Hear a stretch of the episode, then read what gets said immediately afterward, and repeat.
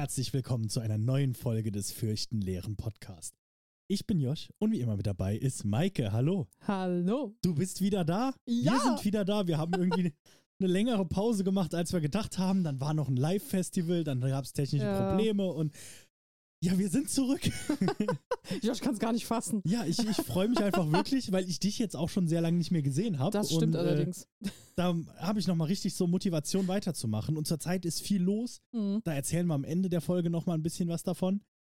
Aber ich fange einfach damit an. Maike, was wird uns denn diese Woche das Fürchten lehren?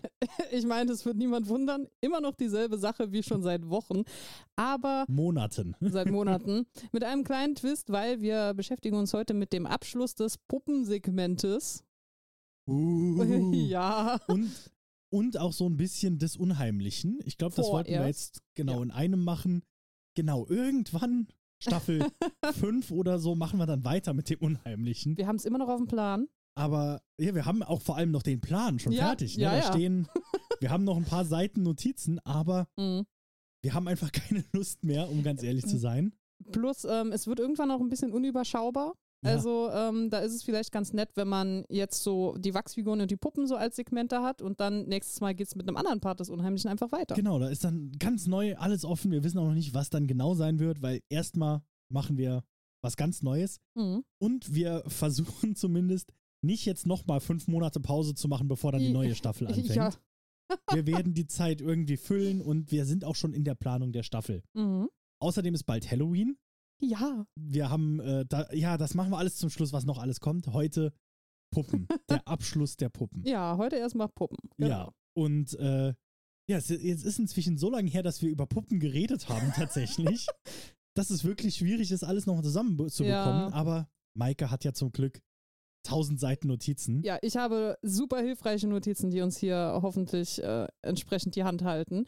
Ähm, vermutlich die Menschen, die so wahnsinnig unter euch sind und alles irgendwie hintereinander hören, sind jetzt besser informiert als wir, weil für uns ist echt viel Zeit vergangen. Ja. Aber wir bemühen uns trotzdem. Und für euch könnte es dann auch ein bisschen langweilig werden, weil wir grundsätzlich eigentlich nur noch mal zusammenfassen und so sagen.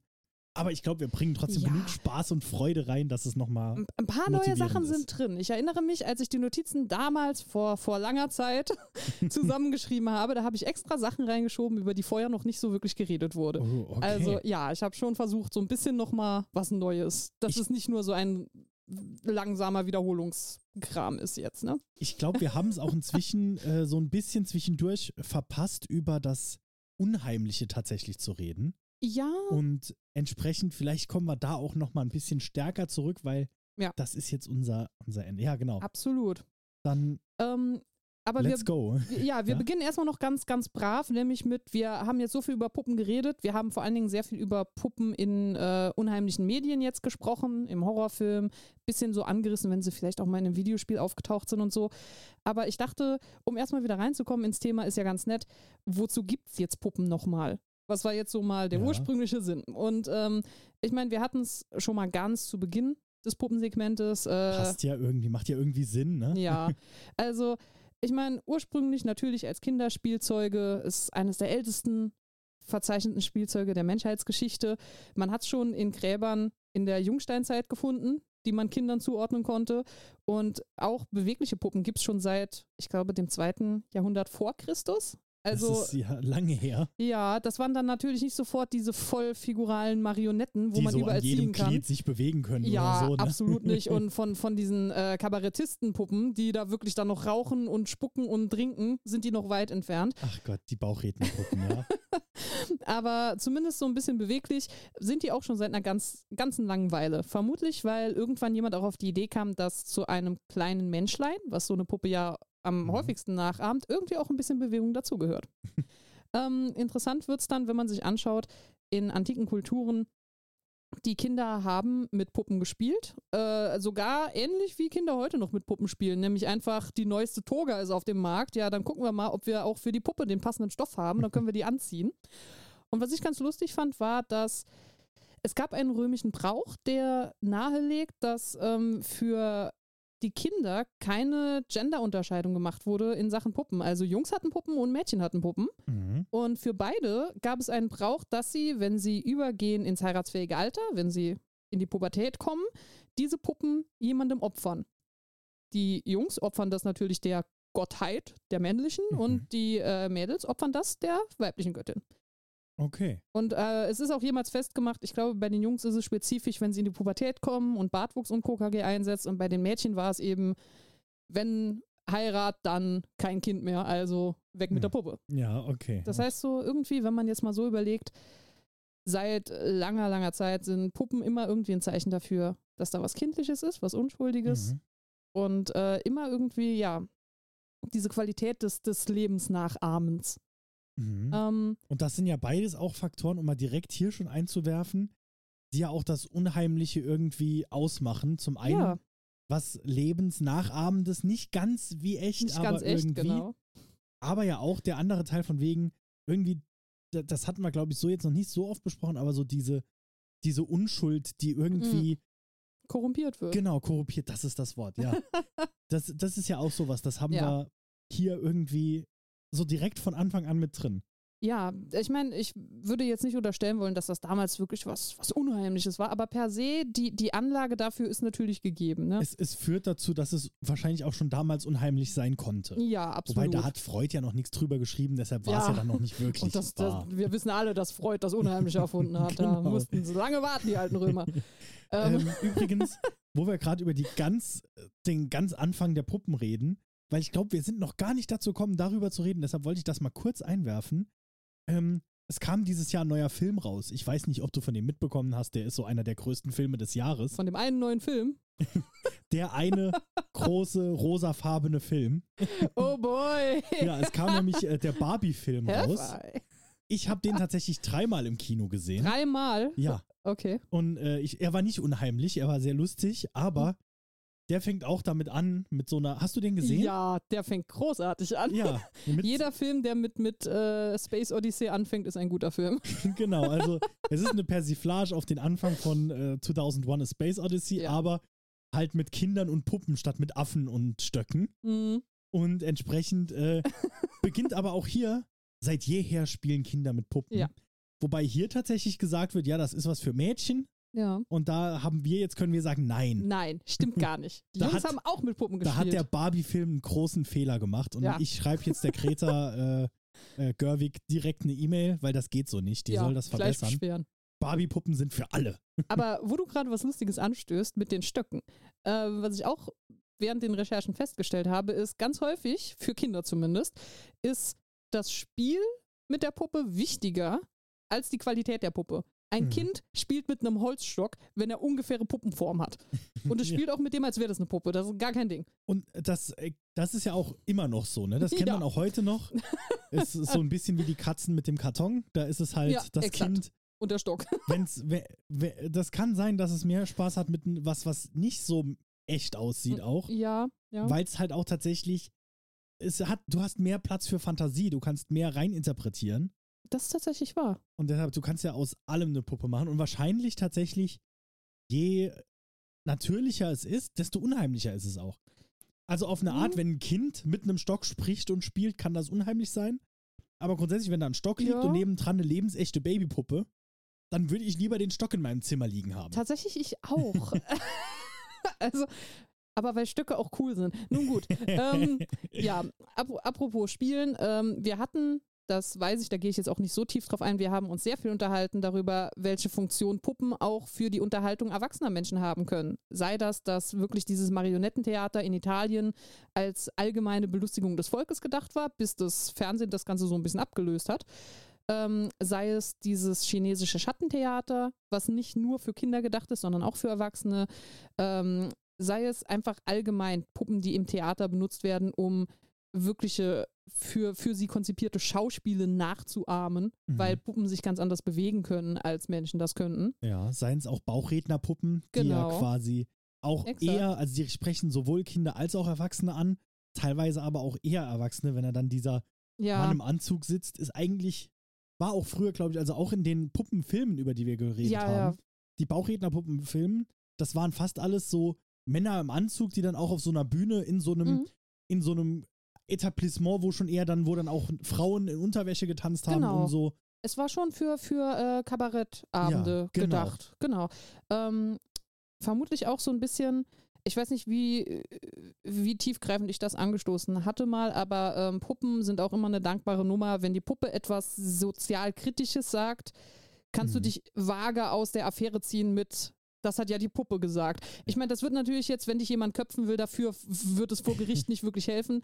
Aber es ist ein angenehmer Part. Du kannst immer danach angeben, so nein, nein, das war quasi nur für die Show. Die Puppe hat das ja gesagt. Ich habe der Puppe dann ja widersprochen quasi. Ja. Also das war schon so dazu tendiert auch, dass so, so, kritische Nuancen kannst du da dankbar rüberbringen mit. Und das ist natürlich jetzt nicht unbedingt was, was ein Kind so ja, versteht. Genau. Demnach. Äh, und da will ich dann auch nochmal einwerfen, was halt bei Puppen auch wirklich krass ist, gerade bei Bauchrednerpuppen nämlich, ist, wie schnell der Mensch sich täuschen lässt. Also, oh ja. du kannst ein Video gucken, wo einer genau erklärt, wie eine Bauchrednerpuppe funktioniert. Sobald der anfängt, die Bauchrednerpuppe wie einen echten Menschen anzusprechen und zu benutzen, ja. vergisst du, dass das eine Puppe ist. Das geht ja. so schnell, wenn es gut gemacht ist. Genau, dein, dein Hirn rechnet das automatisch um auf, oh, die Puppe hat was gesagt. Ja, genau.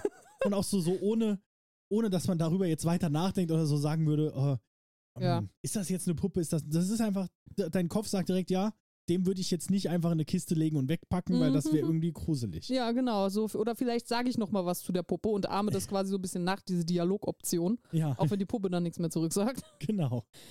Ähm, dann, wie ich finde, eigentlich so, jetzt kommen wir in den Bereich, das ist die Nutzung von Puppen, die für heute, also für die heutige Zeit wahrscheinlich auch so ein bisschen äh, häufiger passiert, ist, wir haben natürlich Puppen ganz simpel als Deko, Souvenir und Sammelobjekte, mhm. die äh, nicht nur, dass es sie teilweise in kulturellen Prägungen gibt, wie die Matroschka oder für die, die Kyoto-Dolls, die sehr teuer sind.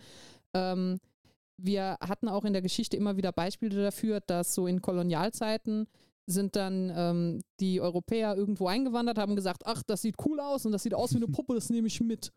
Und ja. dann haben sie das eigentlich wirklich als Deko-Gegenstand einfach weggeschleppt und sich nicht drum geschert, ob das irgendwie eine tiefere Bedeutung hat für irgendjemand anders. Und wir hatten auch festgestellt, dass auch unsere Eltern die Gemeinsamkeit hatten, komische Porzellanpuppen irgendwo überall im Raum zu verteilen. Ja. Ich habe übrigens, ähm, das hatte ich auch einen Instagram-Post zu gemacht, ähm, eine ganze Sammlung voll Puppen. Die steht jetzt bei uns im Keller. Oh Gott. Du bekommst auch noch irgendwann eine. Vielleicht so oh, zu Halloween bekomme. oder so. Geil, okay. Also, äh, da ich, ich habe ja jetzt gesagt, ich werde jetzt der verrückte Puppenmann. Ich habe Jess auch eine mitgebracht auf das Podfluencer Festival. Oh, ähm, geil. Genau, sie hat noch nichts dazu gepostet. Ich bin mal gespannt, ob sie dieses Shoutout jetzt akzeptiert und endlich mal. Aber sie lebt noch? Die Puppe hat noch nicht äh, ein Messer gegriffen? Bis, bis jetzt ja. Also ich habe okay. jetzt ein paar Tage nichts mehr von ihr gehört, aber sie hat ja die Puppe jetzt schon seit ein paar Wochen. Also bis okay. jetzt ist noch alles gut. Hm. Vielleicht, ja. Ja, und Puppen, warum werden die gesammelt? Ich meine, äh, in manchen Fällen sind diese Puppen wirklich schweineteuer. Da ist es tatsächlich eine gute Geldanlage und äh, manche haben auch tatsächlich einen Sammlerwert, wie diese Lenzi-Puppen, die von einer äh, italienischen Designerin gemacht wurden und die jetzt so ein historisches quasi Kunstpuppenobjekt sind. Wenn man so eine mhm. daheim rumliegen hat, das könnte was wert sein. Ähm, aber ganz häufig ist es auch einfach, die Puppe sieht schön aus oder hey, ich hatte als Kind Puppen und dann habe ich die alle mal weggegeben, jetzt möchte ich sie doch wieder haben. Also das sind alles so diese typischen Gründe, warum man überhaupt mit irgendwie mit Sammeln anfängt. Ne? Das genau. wird bei Puppen nicht anders sein als bei Karten und etc. es gibt immer irgendwie so einen Grund, genau. ja, dann typischerweise als Werkzeug und ähm, ich werde jetzt einfach mal so polemisch sein und da auch die Sexpuppen drunter fassen, weil. Äh ich habe noch drauf gewartet, wo die jetzt reinpassen. Ja, also, ja ist äh, Unterhaltung für Erwachsene, würde passen. Ist was, was eher in der Moderne benutzt wird, würde passen. Aber bei die Werkzeuge, da passt es gut ja, rein. Bei ja, bei die Werkzeuge passt es ganz dankbar. Aber natürlich als Werkzeug kann zum Beispiel auch so eine Schneiderpuppe oder sowas äh, oder, oder ja auch tatsächlich die äh, die Künstlerpuppen, die Modellpuppen im, im genau. Schaufenster, die ja äh, die äh, mir fällt ja, gerade der Name dafür. Schaufensterpuppen, das ist das Wort. Die, die Modellpuppe im Schaufenster. Die, da gibt es doch auch noch diesen, diesen Manneke. Manneke, genau, das hatte ich gerade gesucht. Ja, dann haben wir ähm, natürlich äh, medizinische Modelle, wenn man die unter Puppen fassen will. Mhm. Kann man sich jetzt natürlich ein bisschen streiten, aber interessanterweise, ähm, es gab durchaus früher Puppen in der Medizin, ähm, sowohl für das Anatomiestudium als auch wie in der, ich glaube, in der Kunstfolge ein bisschen angerissen wurde oder in einer der Kunstfolgen. ähm, es gab auch einfach, es gab auch einfach Zeigepuppen, damit der männliche Doktor zum Beispiel den weiblichen Patienten nicht anfassen muss, weil mhm. äh, ich glaube, es war im chinesischen Kulturkreis. Äh, das war absolut nicht gewünscht und damit die Frau sich dann nicht irgendwo entkleiden muss, konnte die einfach auf der Puppe zeigen, wo es weh tut. Mhm. Und, äh, ja, solche Geschichten ähm, kennen wir auch in der Moderne. Ähm, wir haben zum Beispiel Puppen nicht nur als anatomische Modelle, sondern wir haben Puppen vor allen Dingen in der Therapie. Ja. Da werden die aktiv eingesetzt. Ähm, es gibt verschiedene Arten, wie man diese Puppen einsetzen kann. Tatsächlich auch von wirklich Stoffpuppe zu diesen kleinen Handpuppen, die man immer so Mhm. albern findet, weil die aussehen, als würden sie nur aus einer Socke bestehen. Aber es gibt ja auch die, äh, wie soll man sagen, die etwas äh, exponierteren ähm, Objekte, die wirklich dann gestaltet sind wie Tiere und, und die Fell und, und Plüsch und alles dran haben. Also nicht nur einfach so eine Sockenpuppe. Mhm. Ähm, meistens, wie soll es anders sein, das therapeutische Puppenspiel findet vor allen Dingen Anwendung bei Kindern. Ich meine, selbsterklärend. Aber interessanterweise auch in der Altenhilfe. Und Mhm. ähm, da habe ich mir auch von einer Bekannten, die selbst Altenpflegerin ist, sagen lassen, dass äh, sie sehr gerne mit Puppen arbeitet, weil das wohl sehr dankbaren Zugang zu Patienten ermöglicht. Also die reagieren wohl auch tatsächlich sehr positiv auf diese Puppen. Mhm. Gibt's da, hat sie da was gesagt, warum? Also ist das dann nochmal so, geht's da dann Hm. mal halt zurück, so Puppen sind was, das kennt auch jeder und Ich, ja, ich glaube, es hat auch ein bisschen, ähm, wenn man mit ähm, demenzkranken Patienten arbeitet, glaube ich, könnte Mhm. ich mir vorstellen, dass das äh, ein dankbarer Anknüpfpunkt ist, weil so doof das auch klingt, eine Puppe ist irgendwie oftmals selbsterklärend. Also man Mhm. erkennt den kleinen Menschen so instinktiv irgendwie. Und ich hätte, also zitiert mich nicht, ich habe das nicht näher angeschaut, aber ich schätze, dass es deshalb sehr dankbar ist, um Kommunikation zu ermöglichen. Mhm. okay, Das wäre ja, jetzt, was Sinn. ich raten würde. Ähm, ja, also bei Kindern im Speziellen ist es so, dass Puppen, vielleicht ist es auch deshalb bei, bei älteren Menschen, ähm, die vielleicht schon geistige Einschränkungen haben, bei Kindern zumindest hilft es auch, um eine Identifikation zu ermöglichen, weil Kinder meistens die Selbstreflexion erst mit ähm, steigendem Alter quasi lernen.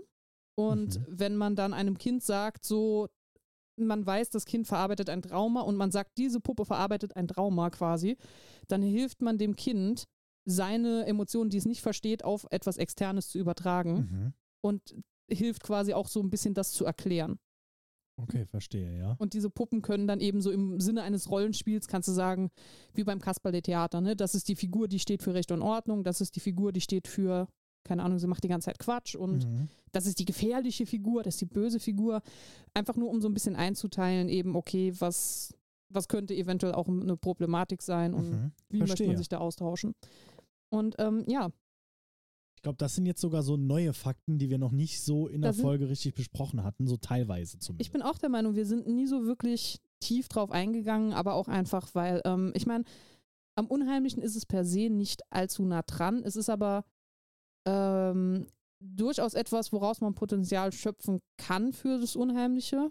In Bezug auf, ähm, diese Puppen sind halt immer ein Symbol für etwas. mhm. Entweder für einen Charakterzug oder halt wirklich, das symbolisiert dich und du sollst jetzt zeigen, was passiert ist. Und wenn dann ein Kind zum Beispiel eine Puppe nimmt, um die es sich eigentlich kümmern soll, und dann schlägt es die Puppe plötzlich aggressiv mit dem Kopf gegen die Wand, dann ist immer so ein Entsetzensmoment, so, oh, weil man instinktiv so interpretiert, das Kind hat Aggressionen, die sich eventuell auch gegen lebendige Personen richten und nicht nur Ja, gegen eine kleine Puppe oder sowas. Ne? stimmt. um, äh, um etwas Deprimierenderes aufzugreifen, tatsächlich auch, ähm, es gibt diese ähm, anatomisch korrekten Puppen, werden die genannt, für wenn eben Missbrauchsfälle vorliegen, damit ein Kind zeigen kann, was passiert ist, ohne das an sich selbst klar machen zu müssen. Dann kannst Mhm. du es auch an der Puppe zeigen. Also, ähm, Das ist, glaube ich, der bekannteste Fall eigentlich, wie Puppen Ja. in, der, in der Therapie benutzt werden. ja, Weil das ist auch das, was man aus, aus äh, Filmen und sowas auch kennt oder aus Serien. genau. Zeig mal an der Puppe. Äh, Ja. Genau. Und was man lustigerweise besonders aus Horrorfilmen kennt, da kann ich sogar auf Dolls zurückzeigen, ist, dass Puppen gerne auch genutzt werden, um Angstzustände oder Verlustängste irgendwie zu regulieren, indem man eben beispielsweise eine Mutter, die ein Kind verloren hat, äh, eine Puppe dann gegeben hat und gesagt hat, ja, du kannst das jetzt behandeln wie dein Kind und dann kannst du erstmal diese Gefühle irgendwo hinlenken. Ich bin mir nicht sicher, inwieweit das inzwischen immer noch psychologisch empfohlen wäre, zwingend. Aber ähm, einfach nur, um jemandem zu helfen, etwas zu verarbeiten, ist so eine Puppe anscheinend wirklich eine ganz dankbare Mhm. Geschichte. Ja. Davon fernab und vielleicht wieder so ein bisschen positiver, äh, was viele Leute heutzutage kennen, als Ausdruck, eine Puppe als Ausdruck eines Gesellschaftstrends nämlich diese Wackelkopfsammlungen, die inzwischen überall auftauchen, in tausend verschiedenen Arten und Weisen, die jeder gerne sammelt. Da sind wir dann eigentlich, ist es ja wieder ein Sammelpuppe Ja, einfach nur. Also, aber in diesem Punkto, besonders eben, wenn man drauf schaut, ja, aber was sind das denn? Also, das sind ja nicht einfach nur lustige Puppen, die man gerne hat, sondern sie zeigen ja zum Beispiel bestimmte Charaktere. Also, als das losging, dass die Comics jetzt plötzlich für eine breite Masse vermarktbar waren, da durften auch gerne alle Puppen äh, Comic-Aussehen haben und da durftest du ganze Wände mit den Dingern aufrichten. ja. Ähm, du hast die Geschlechtervorstellungen, die sich in Puppen zementieren, sowas wie eine Actionfigur ist keine Puppe. Aber irgendwie, wenn man eine Puppe ankleiden soll, dann ist das bestimmt eine Mädchenpuppe, weil Jungs kleiden ihre Puppen nicht an. Jungs sind zu cool dafür. Und ich sage euch, ich hatte Kleidermodelle für meine Actionfiguren. Also Actionfiguren kann man auch anziehen. Aber nun gut. Ähm, Nein, du bist halt auch ein Mädchen und Mädchen kleiden ihre Puppen das an. krieg, ja, die kriegen das auch für die Actionfiguren. ja. Ähm, und dann hier nochmal der Rückgriff auf, was ich gerade eben auch schon angestoßen hatte, im äh, Amusement-Bereich. Natürlich, wenn du irgendwie Kritik üben möchtest an etwas, eine Puppe ist da immer ein dankbarer Faktor, um Mhm. ein bisschen sich so wegzuducken, zu sagen, ich war das gar nicht. ähm, ich habe hier tatsächlich auch nochmal vermerkt, und es kann sein, dass wir das schon mal in einer Folge vorher hatten, dann entschuldige ich mich, aber ähm, ein Beispiel gibt es dafür im Iran, nämlich die Laili. Laili ist eine schwingende Tanzpuppe. Und das Interessante ist, eigentlich ist Tanzen in der Öffentlichkeit für Frauen verboten, aber diese Laili-Puppe als Tanzpuppe und als weiblich konnotierte Puppe darf eben diese Bewegungen machen. Sie darf quasi das tun, was die Menschen nicht tun dürfen und das ist so die Kanalisation Mhm. des, des Bedürfnisses, sage ich jetzt mal.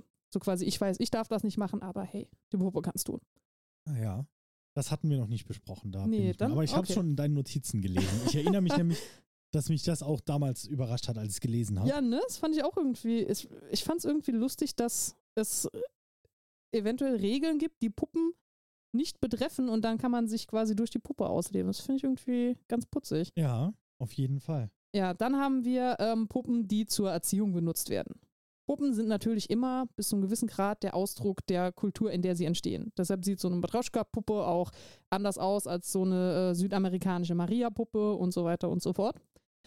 Und sie bringen den Kindern, die mit ihnen spielen, immer zwangsläufig etwas bei. Schon alleine, also nicht, nicht die Puppe von mir aus jetzt allein, wobei das Design der Puppe vermutlich auch schon Sachen suggeriert, zum Beispiel wenn alle Puppen pink angezogen sind.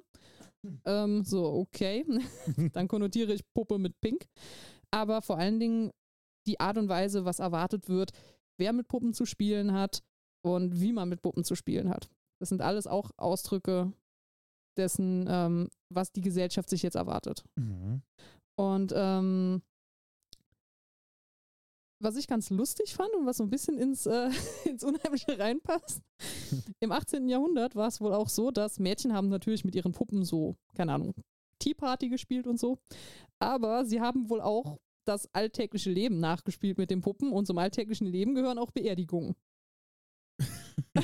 Das fand ich irgendwie Das ganz ist, ja, da hast du recht. Das ist unheimlich. Wenn ich mir jetzt vorstelle, wie so ein kleines Mädchen dann so und heute, heute trennen wir uns von unserer kleinen Barbie. Und die hat dann so einen, so einen extra Beerdigungsanzug an. Da kannst du noch den Barbie-Puppensarg, den man Mhm. sogar mit einem Knopf runterfahren kann, kaufen. Oder wahrscheinlich mit so einer Drehkurbel dann, weil äh, ist ja nicht alles elektrisch. Mhm. Ich stell's mir. Ja, Ja, wenn, und dann all, alle Kuscheltiere so im Kreis drumherum gesetzt. natürlich. Ne? Die sind alle aufgereiht, das ist die Trauergemeinschaft. Alle in schwarz gekleidet. Mhm. Mhm. Ah, nee, aber stell ich mir, ja, stell ich mir, also ich glaube, wenn dein Kind, wenn dein Kind eine Beerdigung spielt, das ist auch eigentlich inzwischen eine Szene für so ein, so, ähm, äh, äh, so ein Besess, so ein Kind ist besessen Film. So, Irgend, irgendwie schon ein bisschen. Ir- irgendwie dieses, dieses klassische dann, äh, äh, äh, Damien, äh, Ja, das Teufelskind. oder ich habe ähm, ich hab vor kurzem noch mal so eine Folge von American Horror Story gesehen, äh, von Roanoke, Mhm. wo eben auch das Kind da in dem Haus rumrennt und dann plötzlich immer seine Sprüche anfängt von wegen, oh mein Gott, wir, wir werden alle sterben und sowas. Und ich so, ja, das ist so typischerweise, du lässt das Kind dann zuerst mit der Puppe eine Beerdigung spielen und wenn jemand fragt, was machst du, sagt das Kind, wir werden alle sterben. Und dann so, oh nein. Ja, ne, Also- genau, ich bereite mich schon mal vor. Ja, Ich wirklich. muss reden üben. Ja, aber ich meine, perfekte Überleitung und ähm, hier kommt eben jetzt so ein bisschen das Unheimliche wieder rein. Puppen sind durchaus auch zum Gruseln gut. Das haben wir ja jetzt in den letzten Monaten eigentlich auch äh, sehr überzeugend gezeigt, hoffe ich mal. nee, wieso? Haben wir Äh. irgendwas Gruseliges besprochen in der letzten Zeit? Könnte mich nicht erinnern. ähm, ja, aber was macht Puppen jetzt eigentlich so unheimlich? Wa- Was ist das, was ist das Ausschlaggebende daran? Mhm. Und ähm, das Erste, was ich unterhaltsam fand, ist, es scheint da zeitliche Unterschiede zu geben, die wir definitiv festhalten müssen, weil im 19. Jahrhundert, wenn wir, Entschuldigung, wenn wir zurückdenken an unsere Anfangsgeschichte mit der Olympia beim Sandmann, ganz häufig war nicht unbedingt die Puppe das, das Hauptgruselelement, sondern ganz häufig war es die Intention des Puppenmachers. Der Mhm. Puppenmacher war immer die düstere, die, die böse und unheimliche Figur, die so ein bisschen auch rüberkam wie so ein verfluchter Besessener. Ähm, die Puppe war irgendwie nur so das, äh, quasi das Werkzeug, was er benutzt, um seinen bösen Willen in die Welt zu bringen. Mhm. Ein, das, einmal in, in, der, in der Version wie halt hier mit der, mit der Olympia, Ja. mit so, dass er was erschafft, um damit äh, andere Leute zu beeinflussen, aber ja auch ne, der klassische Titel vom Puppenspieler, ja, der die Fäden in der Hand hat und genau, im genau. Hintergrund alles steuert. Das ist ja sogar so ein Bild, das wirklich, wenn Ja. ich das sage, weiß jeder sofort, was ich meine. Ja, tatsächlich, also ich finde auch, ähm, das hat sich heute auch inzwischen so eingebürgert, ähm, wenn jemand sagt, äh, ein Puppenspieler, dann hat das sofort irgendwie so ein bisschen Ja. eine komische Konnotation mit. Oder vielleicht ist das mein eigener Bias, der Nee, jetzt ich- hier ich- rausschlägt. Ich, ich glaube schon, also bei mir ist zum, also es kommt immer auf den Kontext an. Wenn, wenn wir auf ein Mhm. Puppentheater gehen und sagen, da ist der Puppenspieler, ja, klar, dann. okay, aber wenn man dann sagt, ja, äh, äh, die äh, jetzt, jetzt äh, sollen wieder alle geimpft werden, der Puppenspieler, der Ja. hat das in der Hand, dann, also äh, kontextabhängig. Ja, aber ich habe hab jetzt auch gedacht, so einfach, wenn ich irgendwo stehe und dann bekomme ich äh, jemanden gezeigt auf der anderen Seite des Platzes und dann wird gesagt, so, der ist ein Puppenspieler. Dann würde ich da zuerst sitzen, so, mit Marionetten oder ist das ein böser Mensch, was? ja, So, das wäre schon ein bisschen ulkig. Vielleicht auch, weil man den Beruf gar nicht so im Auge mehr hat, weil seit andere Unterhaltungsmedien der Puppe da ein bisschen den Rang ablaufen. Äh, ja, Puppen sind nicht mehr so, also gerade Puppenspieler sind nicht mehr Mhm. so vertreten, ne? Wenn, dann sind es eher fabrikgefertigte Puppen, die an die Kinder verkauft werden. Aber also es gibt immer noch, ne, und ich kann nur noch mal empfehlen für jeden, wir haben kurz mal drüber gesprochen, mhm. es gibt immer noch so reisende Puppentheater überall in Deutschland. Wenn ihr mal seht, dass so ein Puppentheater bei euch in der Nähe ist, geht dahin. Ich habe das schon ein paar Mal gemacht. Das ist wirklich gut. Also es gibt, es gibt auch Kinderpuppentheater, da muss man halt aufpassen, dass man nicht nachher in einer Kasperle-Show sitzt. Aber es gibt auch Die so, ist aber bestimmt auch cool. wahrscheinlich, ja, aber es ist manchmal ein bisschen anstrengend mit 50 Kindern um sich rum. Aber es gibt halt auch diese wirklich so Puppenspiele mit echten Menschen, die dann Mhm. wirklich wie eine Theatervorführung, nur mit Puppen, wo man dann nicht nur gutes Schauspiel betrachten kann, sondern auch noch sehr gute Puppensteuerung, aber auch einfach die Puppen, die werden ja alle noch handgefertigt dann. Mhm, Das Design ist Das dann Design, entsprechend. wie die aussehen, genau. Also, Ja. wenn ihr sowas mal in der Nähe seht, geht hin. Ja, und dann wenden wir uns doch einfach jetzt mal, wenn wir schon nach Unheimlichkeit fragen, unseren Freunden Jensch und Freud zu, weil ähm, wir hatten das jetzt schon so oft, aber trotzdem, um den Punkt nochmal nach Hause zu bringen, alles ist unheimlich, was uns Zweifel über seine Belebtheit lässt. Sobald wir nicht, nicht, mehr un, nicht mehr so ganz sicher sagen können, dass das wirklich eine unbelebte Sache ist, sobald wir anfangen daran zu zweifeln, huh, schaurig. Und ähm, Freud hat schon in seinem Aufsatz angemerkt, weil er, er hat da sehr überzeugend drüber geschrieben und dann ist ihm selbst ein einziger Problemfall in diesem Plan aufgefallen, nämlich stimmt nicht für Kinder. Ist ja merkwürdig. Ein Kind, egal was das für eine Puppe ist, äh, wenn, wenn du dem Kind sagen würdest, hey, vielleicht ist die lebendig, das ist nicht das Problem, was das Kind hat. Das, in den meisten Fällen findet das Kind das sogar ziemlich cool und gruselt sich da nicht davor. Es sei denn, die Puppe ist jetzt absichtlich designt, gruselig zu wirken. Ne? Das gibt es natürlich auch, wenn du so eine Hexenpuppe Ja. mit einer krummen Nase und Genau. Warzen, die dann böse guckt, Genau. dann hast du da Angst davor. Ja, aber das liegt nicht an der Tatsache, dass die Puppe vielleicht lebendig sein könnte. Und jetzt ist so ein bisschen der unheimliche Part, dass eigentlich immer noch nicht so ganz klar geklärt ist, warum denn Erwachsene so viel empfänglicher für diesen Puppenhorror sind als Kinder. Und ähm, Miss Wheatley, äh, Talia Wheatley, Ich hoffe, ich sage den Namen richtig. Das ist eine Neurowissenschaftlerin von der Dartmouth University. Ähm, die hat eine Überlegung angestellt in die Richtung, ja, hey, höchstwahrscheinlich liegt es daran, dass Kinder grundsätzlich nicht aktiv darüber nachdenken müssen, dass andere Menschen und oder andere Dinge ihren eigenen Verstand besitzen.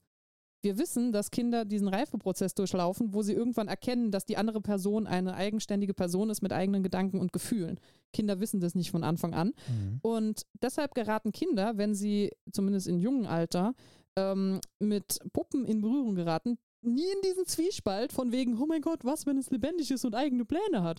Ein Kind nimmt einfach an, dass die Puppe, mit der es spielt, seine, die bringt ihre eigene Belebtheit mit und das ist, ja, das ist normal. So ein Kind hat eine gewisse Vorstellung davon, wie es zu laufen hat. Und ähm, die Studien, die diese Miss Wheatley angestellt hat, um herauszufinden, ab wann ist denn die magische Grenze, die deuten darauf hin, dass Kinder im Alter von um die neun Jahren ähm, erste Unheimlichkeitseffekte haben. In Bezug mhm. darauf, vielleicht ist die Puppe doch lebendig. Aber alles, was jünger ist, scheint quasi immun gegen diese Macht des Puppenhorrors. Gab es da eigentlich auch Studien, wie es mit anderen unheimlichen Sachen aussieht? Ähm, nicht von, also ich war, hier waren ja. nur die für die, äh, Puppen. für die Puppen dabei. Okay. Wäre Weil, jetzt interessant zu wissen, ob sich das wirklich nur auf die Puppen erstreckt. Habe ich nämlich auch gerade so überlegt, ob, ob Kinder einfach immun gegen Horror sind, so gegen Unheimliches, nicht Horror. Ich glaube, wenn um, dir ähm. jemand schreiend äh, auf dich zugerannt kommt, kriegst du immer Angst, aber. Ich glaube, Kinder haben eine andere Abmessung vielleicht auch ein bisschen, weil Kinder zum Beispiel, das kennt sicherlich jeder. Kinder haben ein Gefühl dafür, äh, wenn sie plötzlich alleine irgendwo sind. Also mhm. wenn die Eltern zum Beispiel, das kennt man das berühmte Beispiel, ne? man ist im, im Laden und die Eltern gehen so um, ums Regal rum und plötzlich sind die weg. Ja. Als Erwachsener ist es kein Thema mehr, aber so als, als kleines Kind ist es so ein, die sind jetzt verschwunden vom, vom Weltboden, die sehe ich nie wieder und plötzlich kommen so diese ganzen Ängste in einem hoch, weil man denkt, man ist allein. Und ich schätze mal, ein Kind hat durchaus ein, ein Gefühl für, irgendwas stimmt nicht, was ich jetzt am ehesten mit Unheimlichkeit übersetzen würde, aber es hat ganz andere Parameter, an denen es mhm. das abmisst. Also wenn irgendwie ein, ein schwarzer Kobold im Zimmer des Kindes haust und, und gruselige Dinge flüstert, dann würde das Kind einfach sagen, ach, sei ruhig. Ja. Weißt du, so, das würde sich nicht Gedanken machen, ob das okay ist, dass der Kobold da ist, weil das ist nicht... Das ist eigentlich erwartet quasi. Ja, genau. Da rechnet man ja mit. Ja, die Welt ist halt noch magisch und das kann alles sein und dann ist die Existenz des Koboldes nicht unbedingt ausschlaggebend fürs Unheimliche. Ja. Also... Und ähm, dann gibt es noch eine weitere Überlegung, nämlich vielleicht ist auch nicht die Menschenähnlichkeit das Gruselige an Puppen. Weil erfahrungsgemäß auch ein, ich sag jetzt mal so, so ein selbstbewegender Teddybär, wie in dem Fall von diesem äh, Hitori Kakurenbo. Ah ja. Ähm, Für all die sich nicht mehr erinnern, das ist das Versteckspiel mit dem Teddybär, den man selbst zuerst verflucht hat. Genau, quasi. richtig. Also selbst so ein Teddybär kann durchaus auch unheimlich sein. Das heißt so, es muss sich nicht unbedingt an der Menschenähnlichkeit abmachen, wobei die natürlich hilft, sagen wir es wie es ist. Ähm, deshalb war dann die nächste Theorie, ja, vielleicht liegt es einfach an der Bewegungslosigkeit. Also wir erwarten, dass diese Sache sich nicht zu bewegen hat. Und sobald die das macht, ja. was soll das? Und ähm, da gibt es dann eine ganz interessante ähm, Kreuzung, weil hier ist jetzt wiederum, je menschenähnlicher etwas aussieht und ähm, je eher wir sagen würden, oh, das sieht, das sieht auch aus wie wir, desto krasser fällt uns auf, wenn es sich nicht bewegt wie wir. Also, ähm, Oder halt gar nicht bewegt, auch aber zu. Genau. Also auch wenn jetzt jemand ganz regungslos vor dir stehen bleibt und Richtig. sich gar nicht bewegt. Oder halt, ne, da, da sind wir eigentlich schon mehr fast bei den Wachsfiguren, die ja so lebensecht sind. Genau. Wo man wirklich so, wenn man dann zu nah rangeht, denkt man so, warum bewegt er sich nicht? Ja, und. Der sollte echt sein. Das ist so ein bisschen auch das Interessante. Wir nehmen unterbewusst sehr viele Dinge am Gegenüber wahr, über die wir nicht bewusst nachdenken. Zum Beispiel, ob die Muskeln sich bewegen, ob da ähm, die, die Brust sich hebt beim Atmen, ob äh, irgendwie das Blinzeln stattfindet. Ähm, wir nehmen das unterbewusst wahr, wir denken nicht drüber nach, aber sobald jemand das unterlässt, fällt uns das sehr extrem auf. Also jeder mhm. kennt das, die, diese eine Person, die gruselig ist, weil sie ewig lange guckt, ohne zu blinzeln. und man nimmt es irgendwann immer wahr und man denkt sich so, oh, das ist unangenehm. Ja. Und so, ja, weil das nicht die erwartete Bewegung ähm, ist, die ein Mensch zu machen hat, quasi. Da gibt es auch, fällt mir jetzt gerade ein, ohne dass ich das namentlich benennen könnte, aber das Video ging einmal rum. Ähm, das war eine Befragung von, ich glaube, einem äh, Serienmörder oder zumindest von einem Mörder. Und ähm, man sieht das Video im Zeitraffer. Und das Unheimliche daran ist, dass der Cop, der den Typen befragt, sich die ganze Zeit bewegt und dieser Mann da ganz gerade sitzt, der dreht nur den Kopf. Ich kenne das Video auch, ja. Es ist Weil sehr, wie, sehr wie unangenehm. Zeitraffer, so normalerweise gibt es immer so irgendwelche Bewegungen vom Körper, Ja. weil äh, ich stehe heute zum ersten Mal beim Aufnehmen. Ihr solltet mich sehen im Zeitraffer. Ich, Ja, er tanzt. ich bin quasi am Tanzen die ganze Zeit, nur für Maike. Mhm. Und ähm, genau, und dann gibt es aber auch äh, wirklich, genau, der, der sitzt da wirklich so, als würde der sich wirklich gar nicht bewegen. Als müsste er nicht mal atmen. So, so. Ja. Einfach nur starr. Ja, und man kann nicht mal sagen, dass er sich mechanisch bewegt oder so, sondern man erkennt sehr wohl, das ist eine menschliche Bewegung. Das ist nur absolut zu wenig davon, Ja, genau. quasi. Ja, die Wissenschaft hat sich deshalb dann weitergehend darum gekümmert, okay, wir haben jetzt festgestellt, so bei menschenähnlichen Puppen ist vielleicht ausschlaggebend, dass die sich nicht bewegen wie wir. Jetzt stellen wir uns so eine potenzielle Zukunft vor, wo das perfekt ist, wo eine Puppe sich perfekt so bewegen kann, auch wie ein Mensch, wo du gar keinen Unterschied mehr feststellst. Was würde das bedeuten? Würden wir jetzt sagen, wir haben jetzt weniger Angst vor ihnen? Mhm. Weil wir kennen es und wir erinnern uns auch jetzt zum Beispiel an den Film Megan zurück. Wenn Megan ganz normal durch die Gegend läuft und sowas, alles in Ordnung, aber wenn die Gruselszenen einsetzen, dann geht die auch mal ein bisschen abgehackt, dann sprüht die Funken, dann Ja. verzerrt sich die Stimme. Das sind ja alles Sachen, die wiederum unmenschlicher machen, weil jetzt kommen wir auf die Gruselszenen zu. Jetzt geht's los. Oder auch schon vorher quasi, also wo es schon ein bisschen unheimlich ist, ist, wenn Leute, also da gibt es auch die Szene, wo dann jemand Megan genauer anguckt und dann erkennt, Moment, das ist eine Puppe und sich dann erschreckt, Genau. einfach nur, weil es nicht ganz menschenecht ist, weil Ja. man erkennt, das ist halt irgendwie Latex oder sowas. Ja. Eben drum. Also das ist so eine große Frage, die über all dem schwebt. Und ähm, die einzige Antwort, die ich effektiv finden konnte, war von Stephanie Lay, die äh, selbst Psychologin ist und die wohl zu dem Sachverhalt äh, so eine Äußerung gesagt hat, von wegen, ähm, unser Verstand ist eben in der Lage, sich an bestimmte Kontexte und Dinge zu gewöhnen.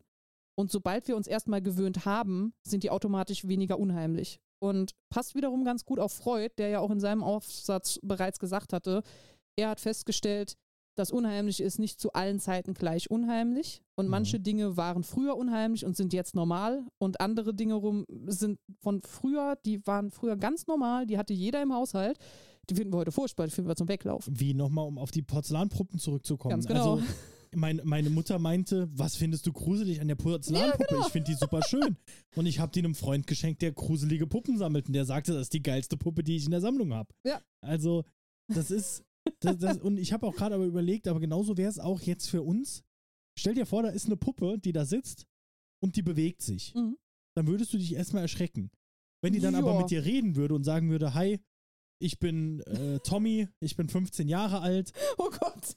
Ja, also kurz wäre es komisch, aber dann, wenn du dich dann mit ihr unterhalten kannst, Ja, wäre es ja nicht mehr unheimlich. nee, wenn Tommy vor allen Dingen das jedes Mal mir ein Gespräch drücken würde und ich könnte abschätzen, okay, Genau. Mhm. Irgendwann sagt er, oh Tommy, halt die Klappe, ich muss arbeiten. Ja, wenn ich mir jetzt vorstelle, dass ich dann 30 Jahre mit Tommy irgendwie zusammen in einer Wohnung wohne und Tommy jedes Mal, wenn ich zur Tür reinkomme, sagt, hallo, ich bin Tommy. So, oh, ich weiß, Tommy.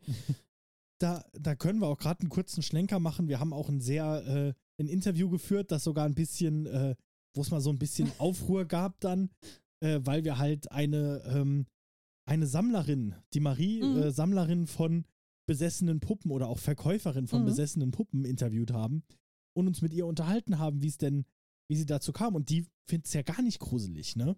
Ja, tatsächlich. Also wie gesagt, ob, ob die jetzt tatsächlich wirklich, aber die findet auch nicht gruselig, in einem Haus voller Puppen zu leben. Also das Nee. können wir auf jeden Fall sagen. Das ist ja auch ähm, jetzt mal fernab davon, ob die Puppen tatsächlich besessen sind oder nicht. Der Punkt ist ja, sie als Person, die fest daran glaubt, dass sie das sind, für die ist es aber im alltäglichen Umgang so normal, dass sie keine Angst davor hat.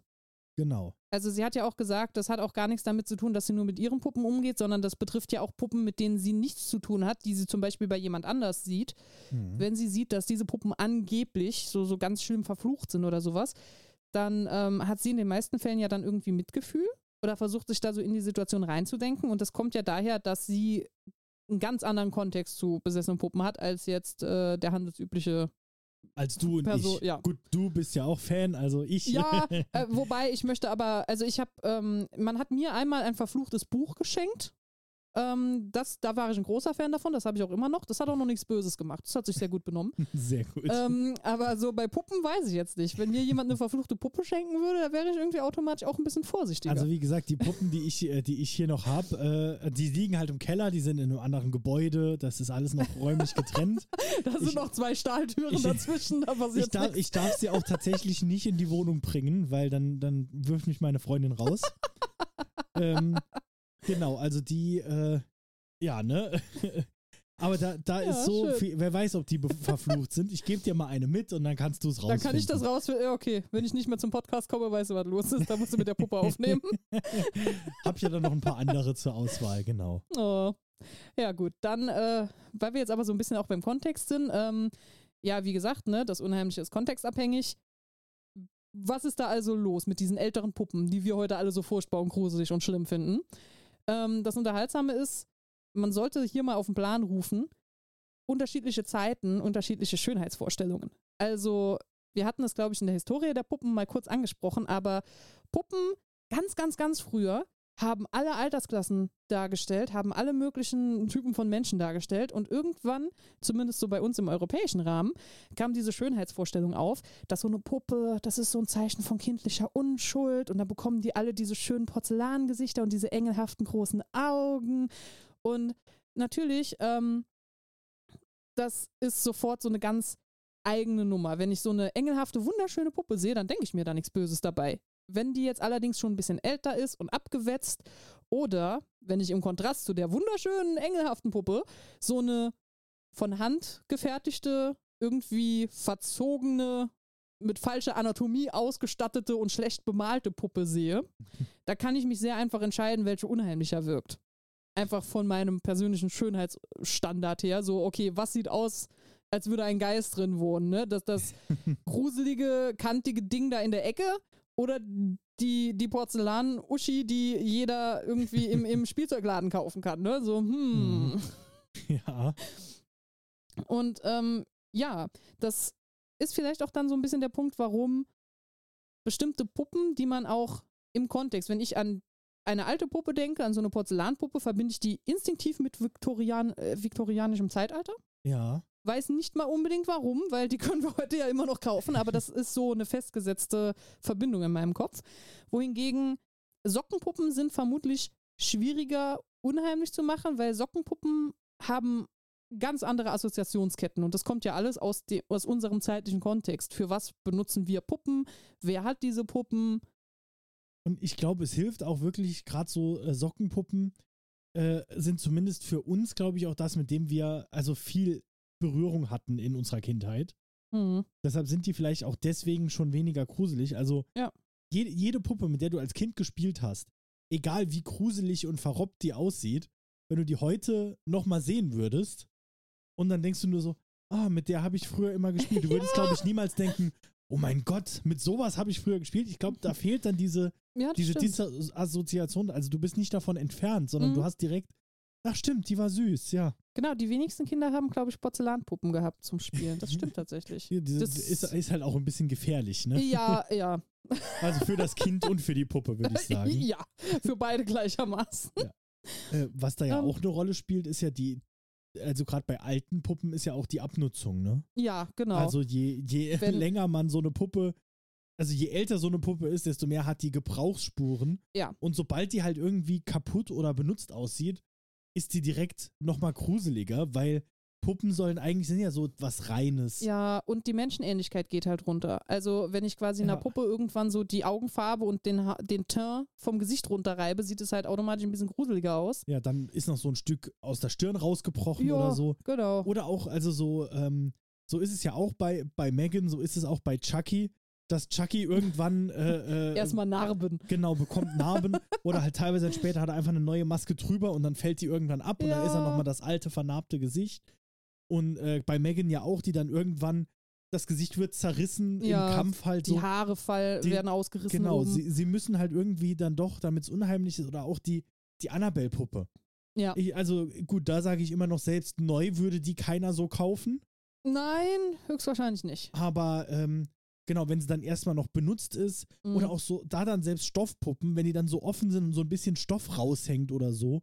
Oder so ein Arm Ja. ein bisschen locker hängt.